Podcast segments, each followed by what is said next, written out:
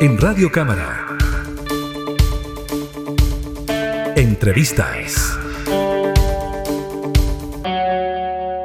Y este fin de semana en el ámbito político hubo bastantes novedades. Esto porque la unidad constituyente definitivamente eligió a quien va a ser su candidata presidencial. Hablamos de Yasna Proboste a través de un mecanismo de primarias que definitivamente la terminó imponiendo respecto a la figura o sobre la figura de Carlos Maldonado y también de la representante del Partido Socialista, Paula Narváez. Con esto se va configurando poco a poco el panorama electoral con miras a lo que van a ser las presidenciales del próximo 21 de noviembre. Un tema que obviamente todavía sigue abierto porque es una gran cantidad de candidatos los que van a ir en esta papeleta finalmente y respecto de los cuales todavía no está quizás 100% definida la eh, inscripción eh, final en lo que va a ser justamente este voto, esta papeleta que finalmente vamos a tener que todos pronunciarnos el próximo, como decía, 21 de noviembre. Para conversar acerca de este tema, establecemos el contacto de inmediato con el diputado Pepe Out, quien gentilmente nos acompaña. Diputado Pepe Out, gracias por estar junto a nosotros hoy aquí en la Cámara, en la radio. Hola, Guillermo.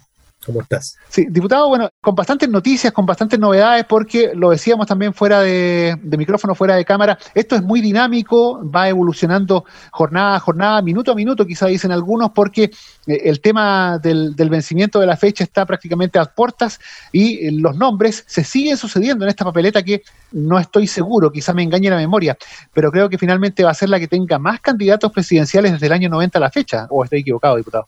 Bueno, no lo sabremos todavía, tenemos incertidumbre, depende de cuántos efectivamente lleguen, porque tenemos dos que ya están inscritos, que son los que ganaron las primarias legales. Tenemos a José Antonio Cas, que ya fue proclamado por su Consejo General. Tenemos a Parisi, que su partido eh, lo eligió en una primaria virtual. Tenemos a Yanna Proboste, que ganó la consulta que hicieron los partidos de unidad constituyente, y allá tiene cinco garantizados. Está Marco Enrique Ominami, que anunció que se va a inscribir. Eh, el fallo del Tribunal Constitucional, creo yo, es determinante y va a ser aceptada su candidatura. Allí ya tiene seis. Y luego el resto son muy dudosos, porque está, por ejemplo, eh, Gino Lorenzini, el, dueño de Felices y Forrado, eh, que está juntando firmas y entiendo que las consiguió como candidato independiente, pero resulta que él fue fundador del Partido de la Gente y por lo tanto no va a ser aceptada su candidatura porque era militante y no puede entonces presentarse como candidato independiente. Entiendo que Eduardo Artés consiguió eh, que su partido juntara las firmas que le habían faltado y en consecuencia también va a estar en la papeleta tal cual estuvo en las elecciones anteriores. Ahí ya llevamos ocho. Eh, hay mucha duda respecto de si Diego Ancalao, que está juntando firmas hace dos meses y que hace la semana pasada recibió el apoyo de la lista del pueblo, si conseguirá las firmas que le faltaban este fin de semana, que eran del orden de 2.000, 3.000. Y luego eh, hay 30 otros candidatos independientes buscando eh, patrocinios, pero no sabemos si llegará ninguno, uno, dos. Allí está Cristian Cuevas, está también en un esfuerzo por legalizar su partido el doctor Contreras, doctor así conocido como doctor File. Eh, yo calculo que vamos a tener entre 8 y 10 candidatos eh, lo que va a ser un, desafío para los medios de comunicación. Eh, en Estados Unidos se presentan muchos candidatos también, pero a la hora de los debates se seleccionan según posición en las encuestas. El grupo de avanzada debate en un día y el grupo eh, de la cola debate otro día. ¿ah? Y probablemente tengan que hacer eso porque un debate entre 10 candidatos, francamente, es televisivamente no transmisible. Ahora, diputado, considerando este escenario que se configura y el cambio que ha tenido también el comportamiento de los electores durante los últimos cinco años en el producto justamente del surgimiento de nuevos sectores políticos y de quizá la menor identificación de la gente con los tradicionalmente conocidos como dos grandes bloques, el que hay este abanico, este pool de candidatos, ¿cuánto puede abrir los resultados de la elección de noviembre? ¿O vamos a seguir viendo quizá una hegemonía de estos, ya no dos, sino que quizá tres grandes sectores políticos? Yo creo que el sistema político chileno post-binominal es un sistema infinitamente más competitivo que el del binominal. Eh, el del binominal era el paraíso de los expertos electorales, ¿ah? porque la capacidad de anticipar resultados era, era grande. Hoy día, francamente, tú tienes un sistema político mucho más competitivo por el, por el paso del binominal al proporcional y tienes un electorado con muchas más opciones a la mano. Y no hay opciones testimoniales y opciones viables como existía antes. Antes había dos opciones y el resto eran todas testimoniales. Hoy día cualquiera puede ingresar a la pelea, tanto parlamentaria como presidencial. Y en consecuencia, eh, creo yo que ninguno de los sectores puede estar seguro de su pasaje a segunda vuelta. Eso es lo nuevo, no está resuelto cuál de los, probablemente haya cuatro que finalmente compitan mano a mano por el pasaje a segunda vuelta, cuál de los cuatro, cuáles de los cuatro van a quedar fuera y cuáles van a ser los dos que finalmente compitan el 19 de diciembre, que es el domingo de la segunda vuelta. Ahora, diputado, respecto justamente a, a este tema que usted está apuntando, la irrupción de todas estas candidaturas que son nuevas y que son candidaturas de partidos políticos en formación o de independientes que están justamente postulándose ahora, podría ser un factor eh, quizá determinante para, bueno, usted ya lo adelantaba, garantizar de una u otra manera que no habría vencedor en primera vuelta. Y en segundo lugar, concentrar un porcentaje de votos quizá mayor al 10 o al 15%, o sería demasiado pensar en que eh, estas candidaturas podrían lograr ese porcentaje de adhesión que hasta hace cinco años atrás era impensado? Bueno, primero hace rato que las elecciones presidenciales chilenas no se resuelven en primera vuelta. ¿ah? La última fue eh, Frei Ruiz el año 93, pero ya tuvimos el 99 con Lagos en segunda vuelta, el 2005 con Bachelet en segunda vuelta, a pesar de que todo indicaba que no, segunda vuelta, el 2009 con Piñera, el 2013 con Bachelet, y el 2017 con Piñera. Todas cinco elecciones ya resueltas en segunda vuelta. Por lo tanto, haz un tic, programa en la agenda el 19 de diciembre, hay votación, eso está garantizado. Y luego, eh, tú tienes razón, fíjate que la, la, primero, la fortaleza de los sectores políticos detrás de cada candidatura hoy día es mucho menor que antaño. Es decir, en la diferencia entre tener o no tener un bloque político detrás es mucho menor que antes. ¿ah? Es importante, por supuesto, pero dejó de ser determinante. Y por lo tanto, eh, candidaturas fuertes con partidos débiles podrían perfectamente ganarle a partidos fuertes con candidaturas débiles. ¿ah? Eso no ocurría antes, bastaba que el bloque político resolviera el candidato y ese candidato iba a estar en la papeleta de segunda vuelta o iba a ganar la elección.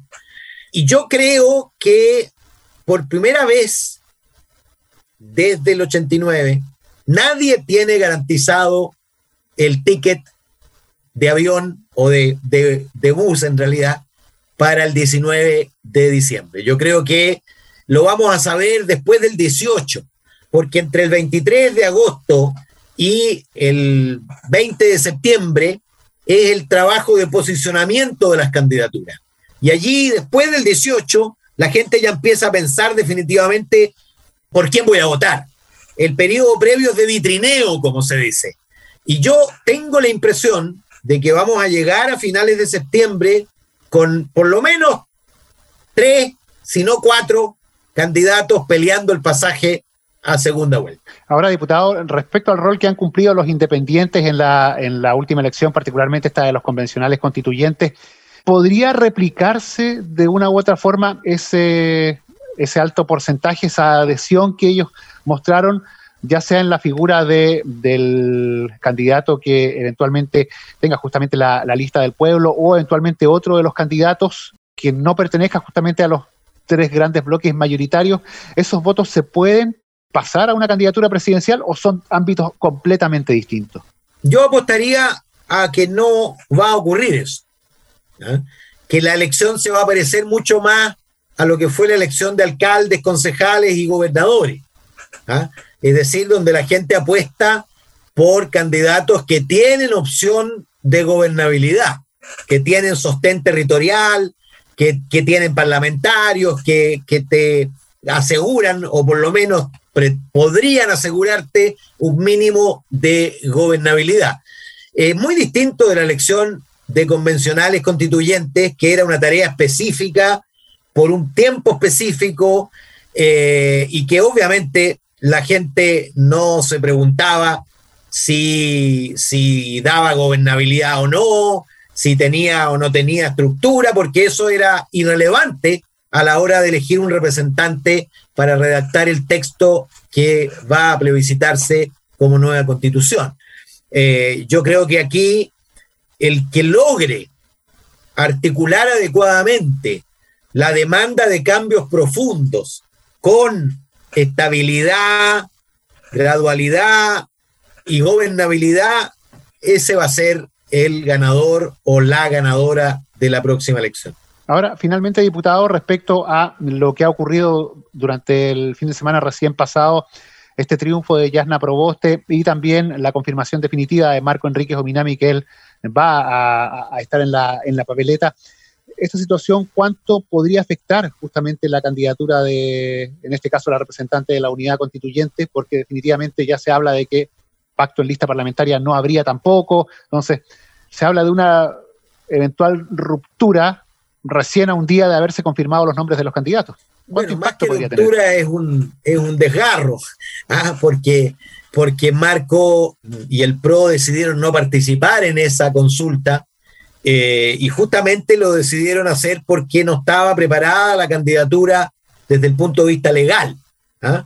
A mí me sorprendió la decisión porque finalmente lo que está haciendo Marco Enrique Ominami es cerrarse a la posibilidad de convertir al PRO en un partido con representación parlamentaria, porque obviamente fuera de la lista eh, eh, podría haber elegido senadores y diputados. Yo pensé que él, si resolvía el problema legal, iba a ser el candidato a senador en la región metropolitana, pero al parecer eh, decidió más bien apostar a, por cuarta vez consecutiva en una carrera similar a la de Allende, pero a la inversa, porque Allende empezó el 52, siguió el 58, siempre creciendo en votación, siguió el 64 y terminó ganando el 70. Pero a Marco le ha ocurrido exactamente lo contrario. Partió el 2009 con 20%, siguió el 2013 con 11%, siguió el 2017 con 5,6% y creo es muy difícil que supere esa performance porque su posicionamiento actual es mucho más cuestionado del posicionamiento que tenía en elecciones anteriores. Ahora, ¿a quién perjudica? Eso está por verse a todos. Él quiere, compite con Boris, compite con Yanna. Eh, mira, aquí siempre se pregunta a quién perjudica qué candidatura. Y yo creo que estamos en un escenario donde eh, todos compiten con todos. ¿ah? Y, París, y por supuesto, compite con Sichel, pero también compite con Boris y con Jasna Proboste. Anda a saber tú con quién compite el doctor File si es que llega a ser candidato. Claro, es más claro en el caso de Cristian Cuevas, si, si es candidato, compite más con Boris. Pero esto es muy dinámico porque, porque el hecho fundamental es que el eje izquierda-centro-derecha hoy día identifica a menos de la mitad de los chilenos. Y la otra mitad tiene que ver más bien con causas que con identificación político-ideológica. Y por lo tanto, cualquier candidatura, salvo las muy marcadas políticamente, como la de Eduardo Artés y de José Antonio Cast, eh, intentan atrapar todo. ¿Mm? Claro, es un tema que eh, es bastante interesante y que se ha ido construyendo semana a semana y que obviamente en estas últimas horas ya va a tener una, una configuración, pero como usted bien lo decía, quizá para estas primeras semanas de estudio, de conocimiento general por parte de la gente, pero la campaña la vamos a ver seguramente después, la última semana de septiembre, de ahí para adelante, ya con todo con miras a lo que va a ser esta primera vuelta del de, mes de noviembre y usted bien lo anticipaba también, quizá la segunda del 19 de diciembre. Diputado Pepe Out, le agradecemos el haber conversado hoy con nosotros aquí en la Cámara, en la radio. Gracias. El tema que sigue en abierto desarrollo. Chao, chao. Chao, diputado. La conversación, el diálogo con el diputado Pepe Out aquí en la Cámara, en la radio, en este tema tan importante y digamos tan eh, de una u otra manera cautivante como es el puzzle, el panorama político que se genera con miras a las próximas elecciones presidenciales. Entrevistas en Radio Cámara.